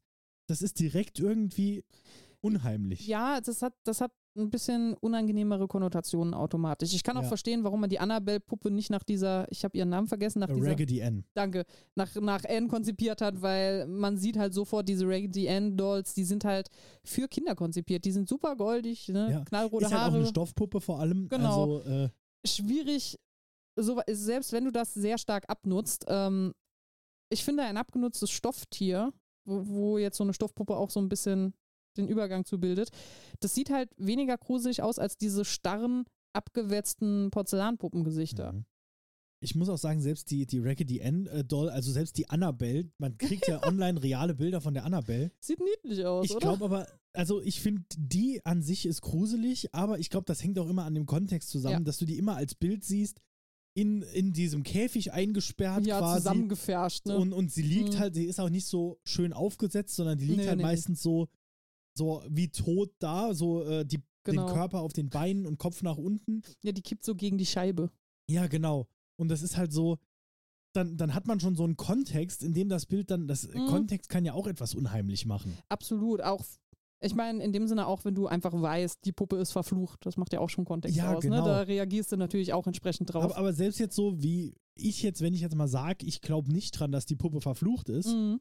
trotzdem dieser Kontext, dieses so, da wird aber gesagt, dass die verflucht ist, Ja, reicht genau, auch schon genau. aus, ne? Das Wissen kann bereits die Imagination quasi Genau. triggern. Und was bei Puppen, äh, ich muss, aber ich glaube, das ist ein anderer Punkt von unheimlich, ist auch irgendwie, ich glaube, das ist aber eher, wenn was wo ist, wo es nicht hingehört, aber ich habe gerade so gedacht, wenn ich jetzt so in einem langen, dunklen Flur stehe und mitten in dem Flur sitzt einfach Mhm. nur eine Puppe und ich habe keine Kinder zu Hause und das ist ein, Ja. ein Flur, den ich kenne, wo ich weiß, da sind jetzt keine Kinder, die den da hingelegt haben, wäre das auch gruselig. Aber ich weiß gerade nicht, Ähm, ob das, Na, das, in dem Sinne kann man das unter Kontext fassen, im Sinne von, du erwartest bestimmte Dinge einfach an bestimmten Orten. Du erwartest eine Puppe wo? In einem Kinderzimmer. Instinktiv in einem Kinderzimmer. Und ähm, da gibt es auch, spontan fällt mir jetzt Silent Hill, ich glaube, Homecoming ist es ein. Da gibt es einen Flur, den man, den man entlang geht, und das ist der typische Silent Hill-Flur. Rost, Blut, alles dreckig, alles, alles düster. Und ähm, wenn du den Flur bis zum Ende gegangen bist, dann ist es eine Sackgasse und da sitzt auch eine kleine Puppe auf dem Boden. Und wenn du vor der Puppe bist, ich glaube, du kannst sie sogar ansp also du kannst sie halt untersuchen und dann sagt die Puppe, dreh dich um. und dann so, ah, du Mistvieh. Ah, ich will dich. Und ähm, oh, ja. ich meine, nicht nur, dass es gruselig ist, dass, dass eine Puppe zu dir sagt, dreh dich um, du stehst in der Sackgasse. Es ist auch einfach die Tatsache, dass diese Puppe nichts in diesem rostigen Flur verloren hat. ähm, der Kontext der Szene ist vor allen Dingen noch, dass ein Kind verschwunden ist. Das heißt, so dies, dieses Kindheitsmotiv, wo, Mhm. was eine Puppe dankbar aufgreift, das ist auch noch in der Szene irgendwie mit drin. Also von daher, man kann das durchaus noch unter Kontext verbuchen, Ja, würde ich jetzt schon okay. sagen. Ähm, ein weiterer Kontext, weil wir jetzt so, wir waren jetzt die ganze Zeit so beim Ort auch und bei Geschichte und alles. Ähm, der soziale Kontext. Es gibt soziale Vorstellungen und sozial akzeptierte Benutzungen von Puppen und äh, als sozial akzeptierte Geschlechter, die Ich Puppen find- benutzen dürfen. ich finde, das klingt gerade so sehr, sehr steif und Das- erwachsen. So. Ja, es klingt gibt- hart. Es gibt sehr sozial Ja, ähm, festgelegte. ich, ma- ich mache einfach mal ein Beispiel, weil ich das tatsächlich auch in äh, einer Crime-Show habe ich das, glaube ich, mal gesehen und fand das sehr unterhaltsam. Ähm, der Mann Mitte 40, der das ganze Haus vollstehen hat mit Porzellanpuppen, der ist komisch. Der hat was zu verbergen. Und es ist instinktiv. Da musst du auch, wenn du das als, als Crime-Show in so einer Folge zeigst, du zeigst einfach nur, der Typ kommt nach Hause, ne, der macht die Tür hinter sich zu, ist ein normaler Typ. So, zieht seinen Mantel an der Tür aus und dann geht er in sein Wohnzimmer und alles ist voll mit Puppen. Und er wundert sich nicht, er geht da ganz normal ne, durch, Dann redet er vielleicht noch mit einer Jo. davon. sagt irgendwie, ja, guten Tag, meine Hübschen, und dann geht er weiter in die Küche und da sitzen auch überall Puppen. Du als Zuschauer sagst sofort, mit dem ist was verkehrt. und es ist eigentlich ziemlich ulkig, weil der hat jetzt per se noch nicht wirklich was falsch gemacht. Und wenn du eine Frau sehen würdest, die vielleicht reinkommt, dann würdest du denken, ach du meine Güte, die wollte unbedingt mal Kinder haben, war das hat nicht sollen sein. Weil Ja, oder dann eher so eine, so eine ältere Frau wahrscheinlich dann noch so, Genau. so, eine, so, so ein altes, altes Öhmchen, die dann da sitzt Jo. und strickt und alles voller Puppen ist. Da ist das ja, normal. das ist in Ordnung. Genau, und das meine ich mit diesen sozialen Konstrukten. Also natürlich, ähm, es ist was anderes, wenn du Personen so kennenlernst und dann bei denen nach Hause kommst und siehst, alles ist voller Puppen, dann würdest du nicht schreiend die Wohnung verlassen, sondern würdest du sagen so, oh, bist du ein Fan? Äh, so würdest, äh, im besten Falle würdest du hoffentlich einen Dialog anfangen und nicht einfach nur schreien wegrennen. Aber so als Abkürzung, um zu zeigen, etwas ist nicht in Ordnung, ist es sehr dankbar zu zeigen, wer mit einer Puppe spielt und dass es merkwürdig ist, wenn diese Person mit der Puppe spielt. Und ähm, ich nehme an, auch äh, äh, in, in der Crime-Serie war der Mann mit den Puppen dann auch der Böse, ne? Ja, ja, der. Das ist dann äh, nämlich auch, also da wird dieser Kontext auch verstärkt, dass halt in so Filmen. Genau. Ich glaube nicht, dass so ein Charakter in irgendeinem Film oder einer Serie vorkommt und er ist gar nicht. Nein, es, äh, er war ein Klischee sondergleichen. Er war ein äh, impliziertes Muttersöhnchen, obwohl ich nicht mal mehr weiß, ob die Mutter im Haus gewohnt hatte oder ob die gar nicht vorkam. Aber er war so gecastet nach dem Typus so, so ganz vorsichtig und zittrig Ja. reden und sich nichts trauen. Und bestimmt stand er unter dem Pantoffel der Mutter quasi. Und der hat dann natürlich eine Frau gekidnappt und hat versucht, die in diesem Haus festzuhalten und nicht mehr rauszulassen. Und sie dann auch so äh, zu, zu pflegen quasi, wie man so eine Puppe halt normalerweise behandelt. Und so in Mhm. die Richtung tendierte das, sodass man das gesehen hat und sich gedacht hat, ja, habe ich mir gedacht. Als, der, als ich das erste Regal voller Puppen gesehen habe, habe ich gewusst, was kommt. Und Es ist auch jetzt wirklich, ich meine, gut, so Serien sind auch oft klischeebeladen, Ja, ne? aber ja. ich muss schon sagen, das war jetzt wirklich, du hast gerade erklärt und es ist einfach genau das Bild, das ich auch hatte dann so. genau. Wir haben wahrscheinlich, wenn wir jetzt beide den Mann malen würden, würde der noch genau gleich aussehen. Ja, das wir, ist hätt, so, wir hätten eine gute Chance, denselben Typus Mensch zu, zu zeichnen. Aber deshalb, ähm, das ist es, worauf ich hinaus will. Wir haben so eine Vorstellung, auch jetzt einfach von unserer Gesellschaftshaltung. Wie gesagt, im alten Rom, die Jungs und die Mädels spielen mit Puppen, passt schon. Bei uns ist es so, Jungs, die mit Puppen spielen, sind immer noch, obwohl wir eigentlich progressiver werden als Gesellschaft, das wird immer noch wahrgenommen als, oh, das ist die Ausnahme, das ist nicht die Regel. Mhm. Und ähm, dementsprechend im, äh, in unheimlichen Medien ist es immer sehr wichtig, wer spielt jetzt mit der Puppe. Also es kommt nicht von ungefähr, dass äh, ganz viele Puppenhorrorfilme ein kleines Mädchen als Mitprotagonistin haben. Ja. Oder eine, eine Frau, die unbedingt immer diese eine Puppe haben wollte, aus was weiß ich welchem Grund. Mhm. Weil, meistens auch noch, weil es tatsächlich irgendwie so eine Mutterschaftsgeschichte ist, sowas ganz Verkapptes. Das passiert ganz gerne. Ja, das, das wird auch sehr gerne benutzt dann quasi. Ja, die hat eine Puppe, weil die, die kriegt kein Kind oder hat ein Kind verloren. Und Ja. ja, äh, ja. Ja, und das hat halt, in dem Sinne hat dies, dieser Kontext in Bezug auf die Person hat was damit zu tun, dass wir haben sofort dann so, ein- so ein unheimliches Gefühl bei jemandem, wenn diese Person sich außerhalb unserer sozial akzeptierten Normen bewegt. Und das meine ich gar nicht so hart im Sinne von, jemand macht was, was man selten sieht, Steine schmeißen, sondern es ist erstmal so ein, als, als anderes Beispiel, ähm, ich stehe an der Bushaltestelle und jemand stellt sich sehr nah an mich ran. Und das ist sofort komisch. Und dann gehe ich erstmal einen Schritt weg. Und so, der hat ja jetzt per se nichts Schlimmes gemacht. Und vielleicht hat er einfach nicht gesehen, wo genau ich stehe oder war irgendwo anders rauf konzentriert. Aber in dem Moment ist erstmal komisch. So, oh, was rückt er mir auf die Pelle? Es gibt diesen magischen meine Person-Bereich und da hat niemand sonst drin zu sein, außer meine Person. ja. Und ähm, das wäre halt auch so ein Moment, wenn man das filmisch zeigen möchte, dass etwas Unheimliches daran ist, dann muss man einfach nur zeigen, dass eine Person einer anderen zu nahe kommt und ein gruseliges Tönchen drunter legen. Das hilft immer, ja. Genau, und dann ist es selbsterklärend. Und genauso ist das mit Puppen auch. Wenn wir eine feste Vorstellung davon haben, für wen Puppen gedacht sind und dann sehen, dass dieser jemand sie nicht hat, dass die irgendwo anders hingehen, so, uh, Gruselalarm. Passend dazu. Ähm, es gab 2013 eine Studie. ich, ich schmeiße mit Studien um mich. Du, Sie also, sind alle verlinkt. man, man könnte meinen, du wärst super vorbereitet, aber es ist einfach nur, das ist ja alles angesammelt aus Ja, aus zwei Jahren vor- Arbeit quasi. Ja, aus allen vorherigen Puppenfolgen immer was unter den Tisch fiel. Eine Studie von 2013 hat sich also damit beschäftigt, was ist denn so das unheimlichste Hobby? Was wird als gruseligstes Hobby wahrgenommen und was soll es anders sein als die Leute, die Puppen sammeln? Ich wollte gerade direkt sagen, wahrscheinlich Puppensammler, ne? Ja, Puppen sammeln mit weitem Abstand. Aber ich glaube, da muss man aber auch einwerfen.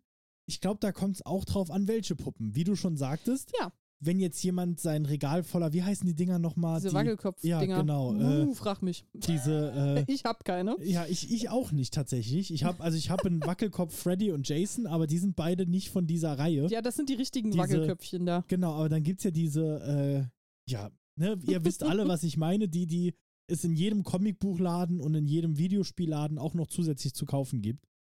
Ähm, davon, äh, die sammeln so viele. Da, da kannst du auch in ein Zimmer kommen und der hat das ganze Regal voll. Da würde Mhm. keiner komisch gucken. Der würde sagen, oh, der ist ein Fan. Ja, stimmt. Ähm, genauso, ich glaube auch Stofftiere zum Beispiel. Mhm. Könnte komisch kommen, aber ich glaube, wenn jemand sagt, ich habe 100 Stofftiere daheim, Ja, würde man Das- jetzt auch nicht Angst vor dem haben. Aber wenn er dann sagt, unbedingt. ich habe 100 Porzellanpuppen, die sitzen alle an den Wänden Ja, auf Regalen. Akkurat aufgereiht. Ja. Und ich nehme immer eine runter und rede dann mit der, trinke einen Tee mit der und dann Ja, also- stelle ich sie wieder zurück. Ich meine, nett, aber okay. Ja, aber da ist dann schon so, da würde ich dann vielleicht nicht nochmal hingehen. Oh Gott, vielleicht ist der Tee gut. Ja, also Weiß man nicht. als jetzt mal in, Ja, klar. sagen wir in der Tinder-Date-Situation. Erstes Date bei ihr zu Hause und das Regal ist voller Puppen. Ja, schön. Ja, vielleicht, vielleicht bist du dann jemand, der unter Puppenangst leidet. Weil wir haben uns noch gar nicht mit, mit der tatsächlichen, mit dem tatsächlichen Phänomen von Puppenangst beschäftigt. Und das ist mir ehrlich gesagt erst aufgefallen, als, als wir bei den Chucky-Filmen waren und dann habe ich mir das nebenher mal irgendwo auf dem Post-it geschrieben. Pädiophobia, die Angst vor Puppen. Eine ähm, intelligente junge Frau namens Kate Wolitzki-Taylor, ähm, die an der UCLA für Psychiatrie und Verhaltenswissenschaften arbeitet oder gearbeitet hat zu dem Zeitpunkt, als sie publiziert hat, ähm, hat einmal festgestellt, dass Puppenangst eine erlernte Angst ist. Niemand wird automatisch mit Puppenangst geboren. Case in point, die ganzen Kinder, die ohne Probleme mit Puppen spielen. Ha- Haben wir ja schon gelernt, alles vor neun Jahren hat ja keine Puppenangst. Richtig, die sind alle merkwürdigerweise immun. Was wiederum heißt, okay, wieso ist Puppenangst eine erlernte Angst? Und hier ist lustigerweise dann das Horrorgenre ganz, ganz groß, weil wie du gerade eben richtig bemerkt hast, je öfter wir eine Puppe in einem bestimmten Kontext erleben, je öfter wir zum Beispiel den gruseligen Typen, der 100 Puppen zu Hause hat, sehen, der dann nachher auch noch der Mörder ist, desto schneller macht unser Hirn auch diese Assoziation. Das heißt, wenn ich jetzt irgendwo hinkomme, das kann der netteste Mensch der Welt sein, wenn der 100 Puppen im Regal sitzen hat, ist meine erste Assoziation leider aufgrund meines hohen Horrorkonsums, uh, Horror, Grusel, Ja. mit dem stimmt was nicht. Auch wenn ich das gar nicht böse meine. Und das ist eben, wir bringen uns quasi durch den Horrorkonsum selber bei, dass Puppen schaurig sein können.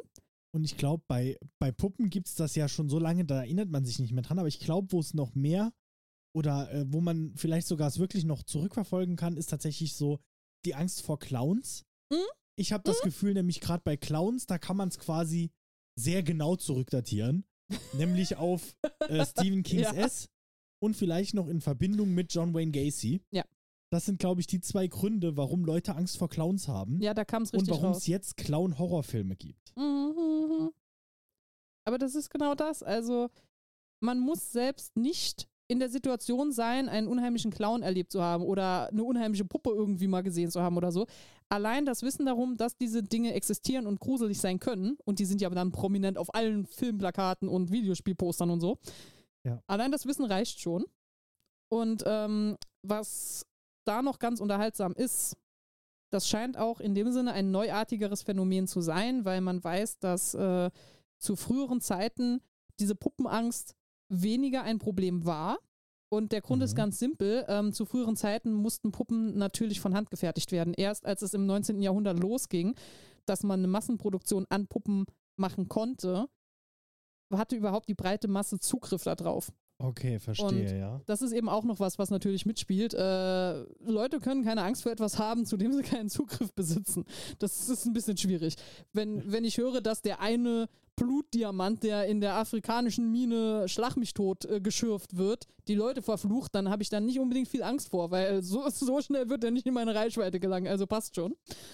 Ja, Und mit Puppen ist es in dem Sinne ein bisschen, ein bisschen so ähnlich.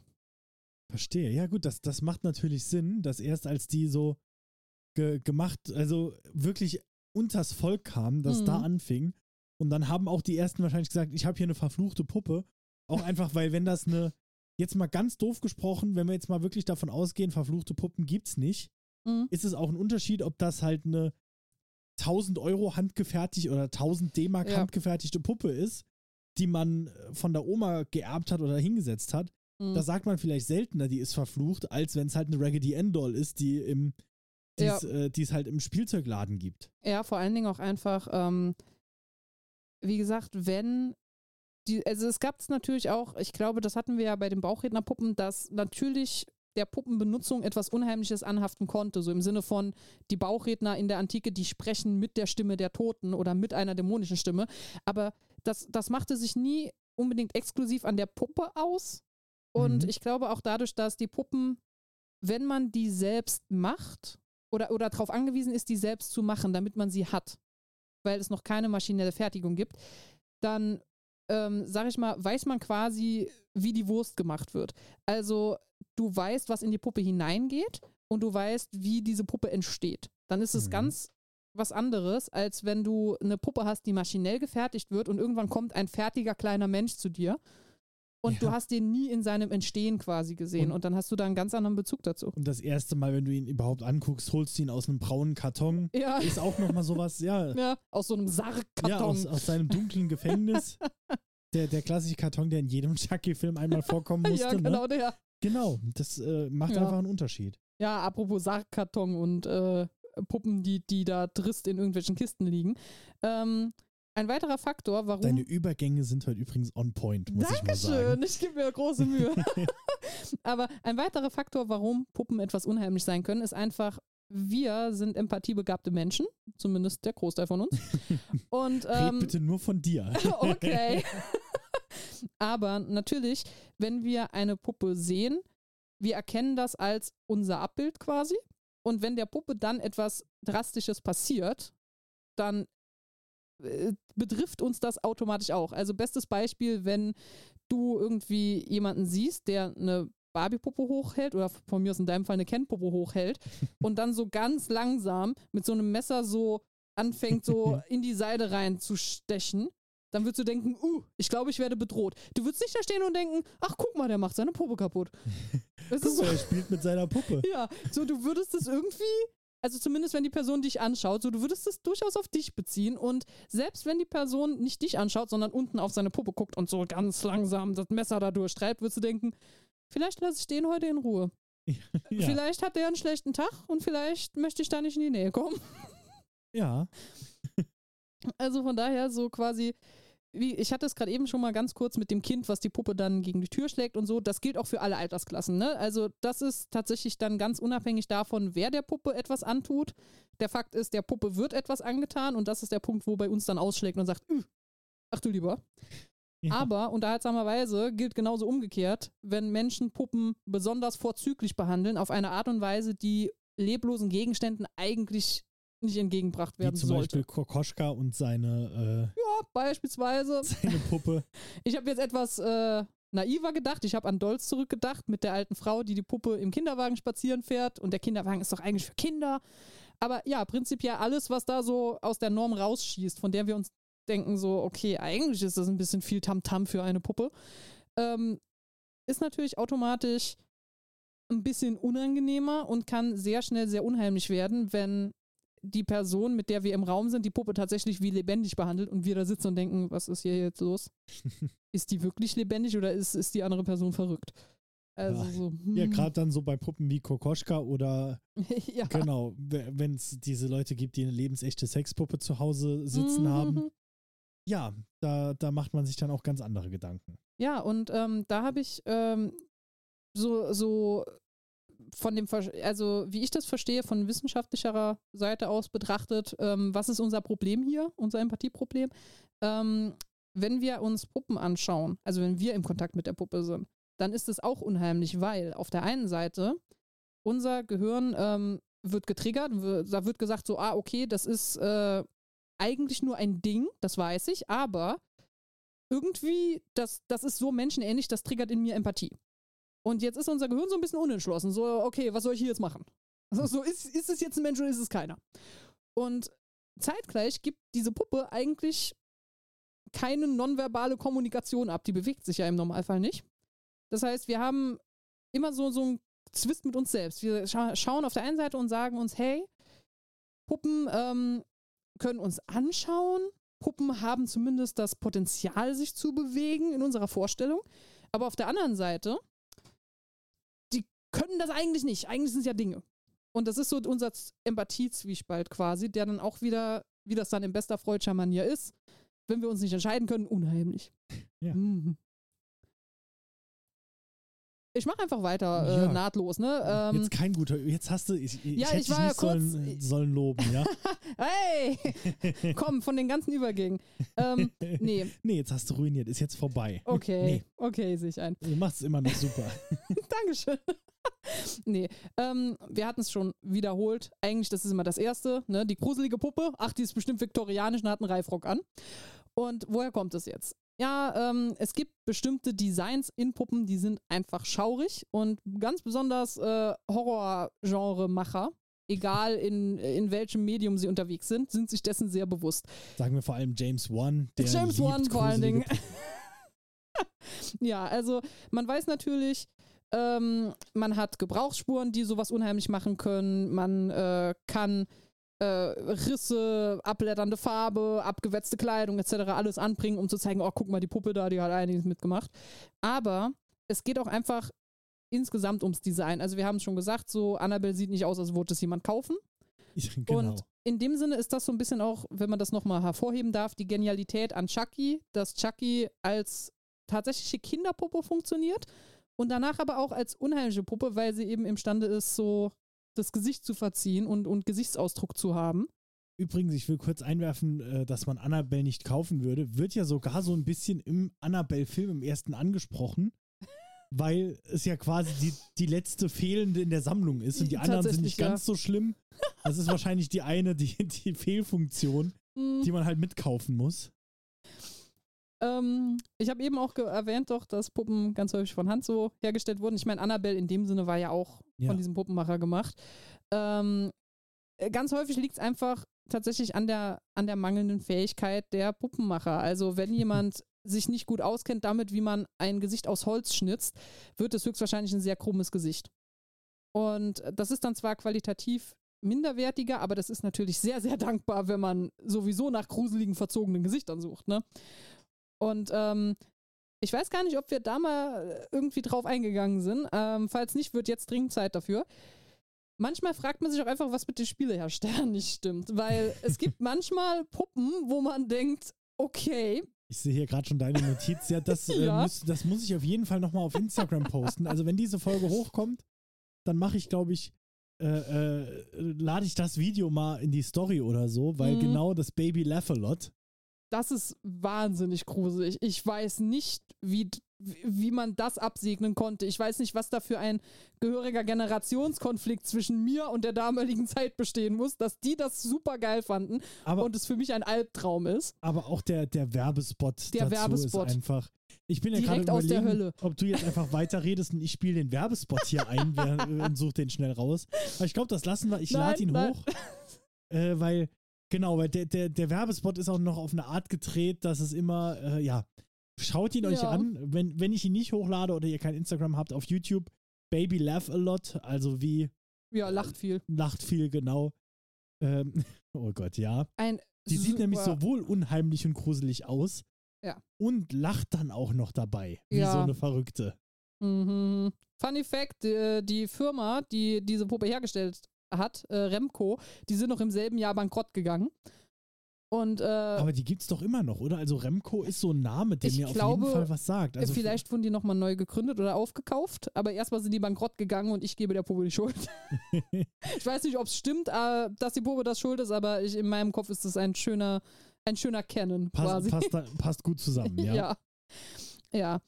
Ähm, es ist nicht nur das Design der Puppe an sich, was Schaudern hervorruft. Es ist durchaus auch das Material, aus dem Puppen bestehen, weil für uns heute ist ja normal so Puppe, Plastik, Porzellan, vielleicht mal Holz oder so. Früher ganz andere Nummer, wie gesagt, ne? Ähm, wenn ich eine Puppe sehe und dann kriege ich gesagt, ach, da ist Echthaar in der Puppe oder da sind echte Zähne verbau verbaut oder sowas, dann würde ich durchaus schon ein bisschen gucken, so, hm, Ich, ich Okay. will, ich will noch mal aus meiner, aus der äh, Sexpuppenfolge zitieren. ja, Wenn echt Haar verbaut wurde, dann ist die Oralfunktion nicht nutzbar. Es ist ein sehr ungutes Gefühl auf vielen Ebenen. ja. äh, für die veganen Freunde unter uns, ähm, es gibt äh, diese sehr hochgelobten Bone China Puppen, die so aus ganz, ganz feinem, hellweißem Porzellan quasi sind. Äh, nicht vegan, das ist Tonerde und Knochenasche.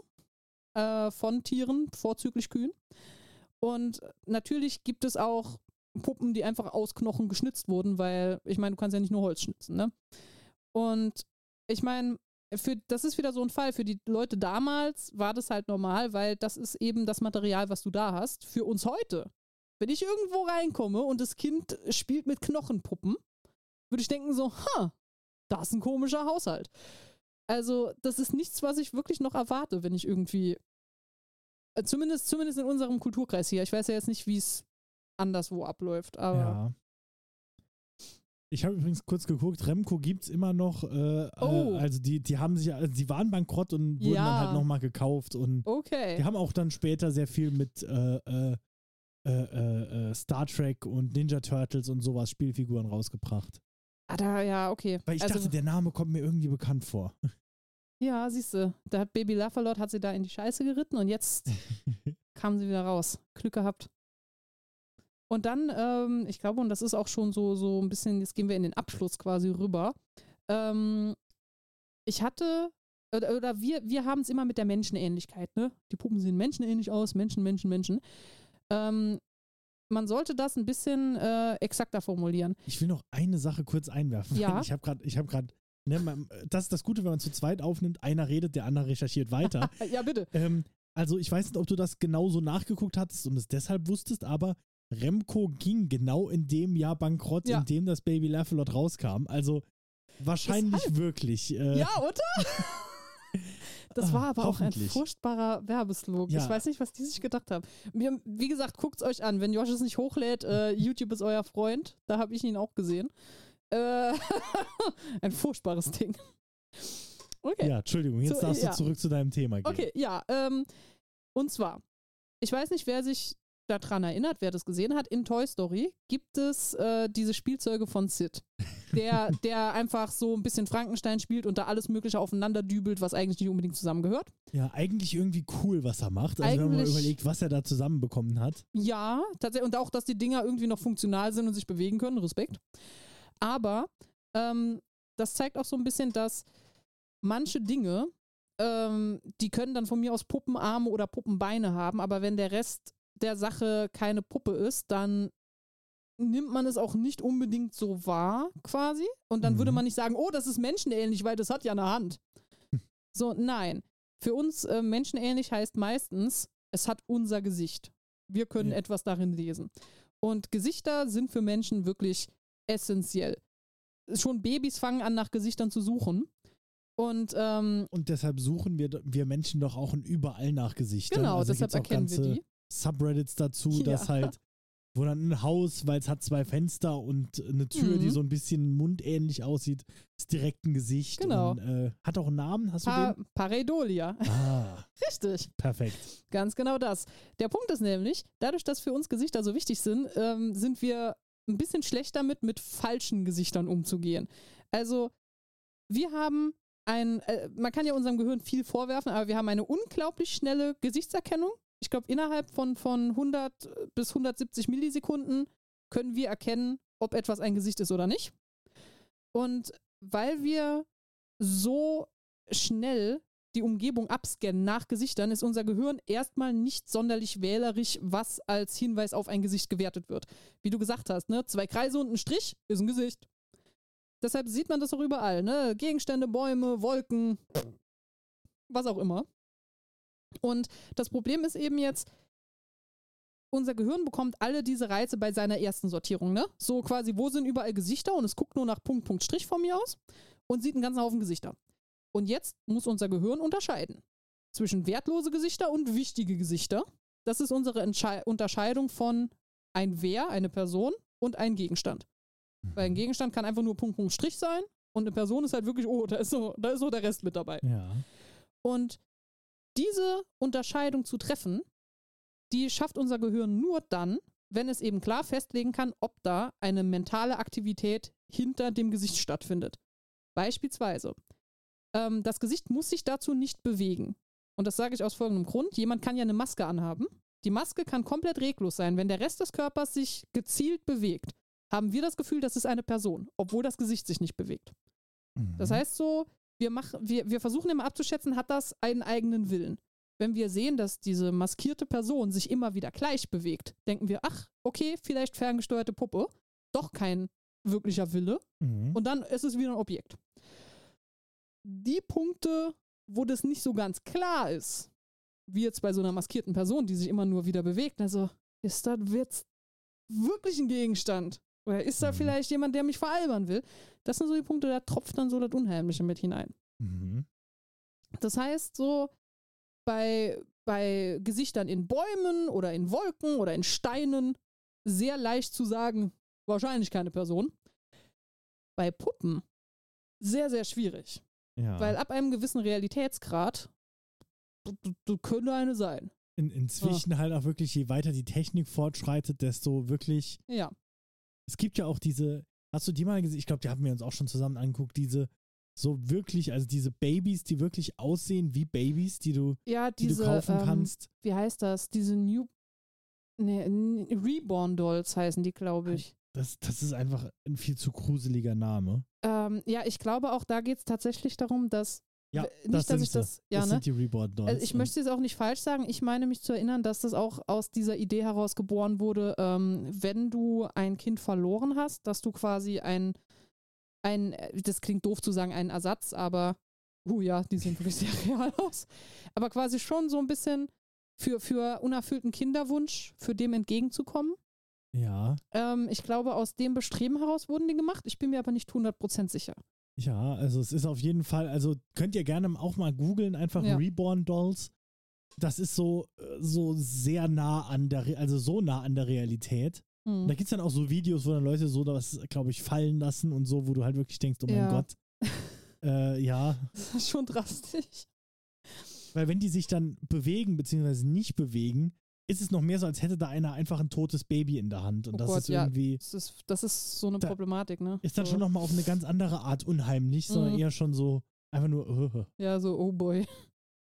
ähm, bezüglich äh, Bewegen, ähm, es gab eine Studie, noch eine, von Freundin Wheatley durchgeführt, in der sich ein, eine Bewegung vollzieht, aber nicht von einer Puppe, sondern Bilder.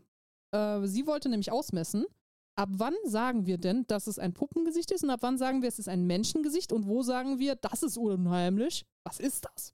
mhm. Also hat sie dafür gesorgt, dass sich so ein Puppengesicht langsam in ein Menschengesicht formt.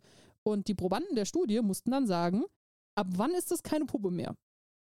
Und Mhm. wo ist dieser Streifen der Lebendigkeit quasi? Und sie hat festgestellt, erst ab f- 65 bis 67 Prozent, in Anführungszeichen Lebendigkeit, sagen die Probanden, das ist ein Mensch.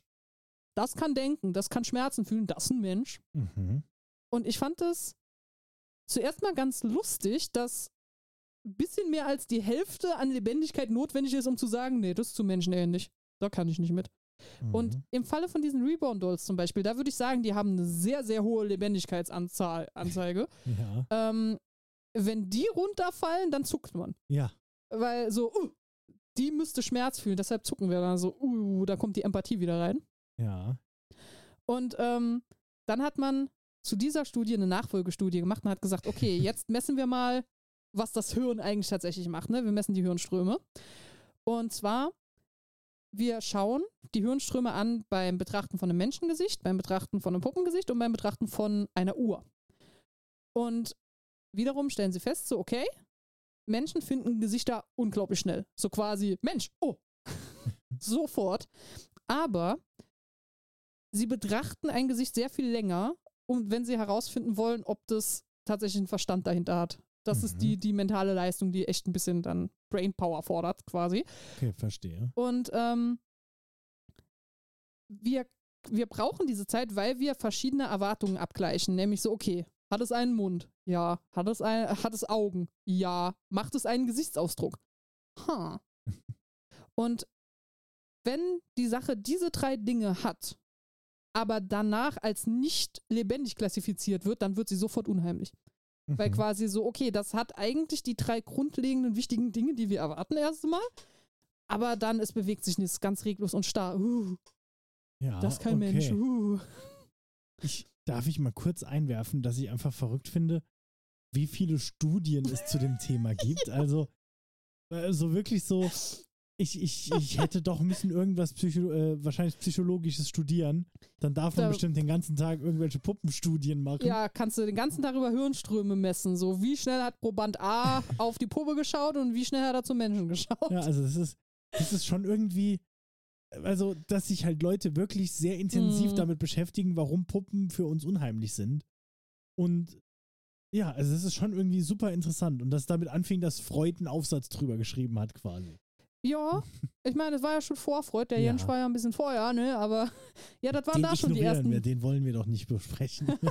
Es sind da schon die ersten Psychologen, die sich da ganz reingefuchst Ja, haben.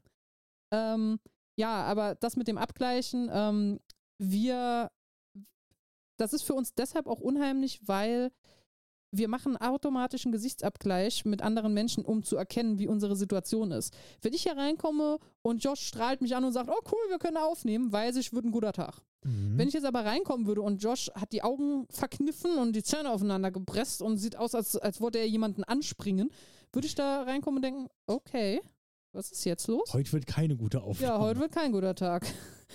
heute muss ich nach der Aufnahme wieder in den Schrank quasi.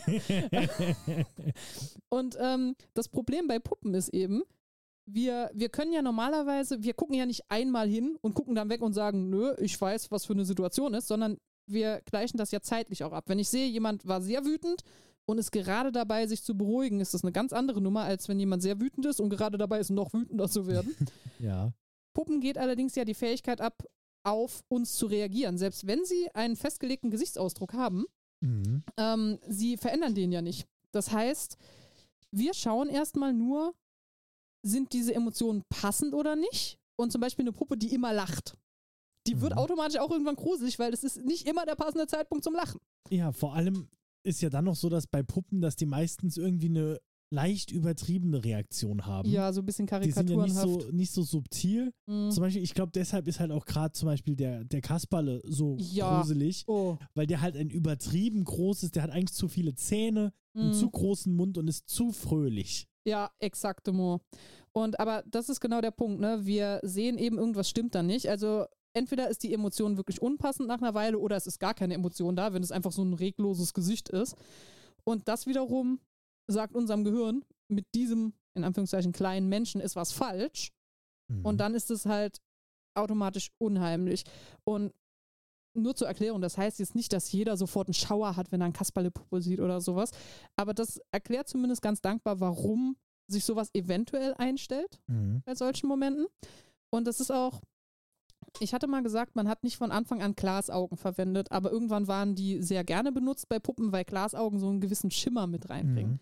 Und das ist zum Beispiel auch so ein Punkt, wenn ich einer Puppe in die Augen schaue und ich sehe von Anfang an, das sind bemalte Holzaugen, ist nicht so tragisch. Mhm. Aber wenn ich diese Glasaugen habe, die noch mal kurz schimmern, als wären sie echt, dann ist es immer so, da guckst du schon zweimal, weil du eben irgendwie merkst, so, das sieht echt aus, aber da ist so Mhm. eine, ich sag mal, geistige Leere hinten dran. Ne? Du siehst, da ist keine wirkliche Reaktion oder sowas. Und das ist eben, wo, wo es einem so, okay, so kurz im Nacken kribbelt oder so, ne? Also, um es jetzt ganz hart zu sagen. Das ist Das- so der Punkt. Da gibt es doch auch dieses, dieses so ein bisschen äh, in die Richtung philosophisch-spirituelle, so, dass man kein Leben in den Augen sieht. Genau, so dieses, genau. diese äh, toten Augen, dass die, die, weil, wo war nochmal der, Spruch her? Irgendjemand hat das vor kurzem noch gesagt, die Augen sind ja das Tor zur Seele. Ja, genau. Und äh, wenn da dann nichts dahinter ist, das merkt man, ja. Und ähm, da habe ich jetzt noch so einen, einen letzten Schmanker. Und zwar Thomas Edison. Bekannter Mensch, ne? Hat man schon mal gehört, ja. V viele Dinge hat er erfunden. 1890. Patentiert, sagen wir patentiert. Patentiert. Ja, 1890 hat er tatsächlich was erfunden. Zumindest soweit ich weiß. Nämlich eine sprechende Puppe. Seine Idee war, dass er Die eine Puppe Baby. Laugh-A-Lot. Nein, Gott sei Dank die nicht. Sonst wäre er auch sehr schnell bankrott gewesen. Ähm, er wollte also eine Puppe machen und die sollte eine menschliche Stimme nachahmen mittels eines Phonographen. Sie hat, Mhm. äh, glaube ich, die, diesen Kinderreim, dieses äh, Mary had a little lamb oder Ja. sowas hat sie, hat sie glaube ich, gesagt. Ähm, und das Problem, auf das er sehr schnell gestoßen ist, ist, dass er nicht imstande war, eine Puppe zu bauen, die beim Sprechen auch entsprechend das Gesicht bewegt.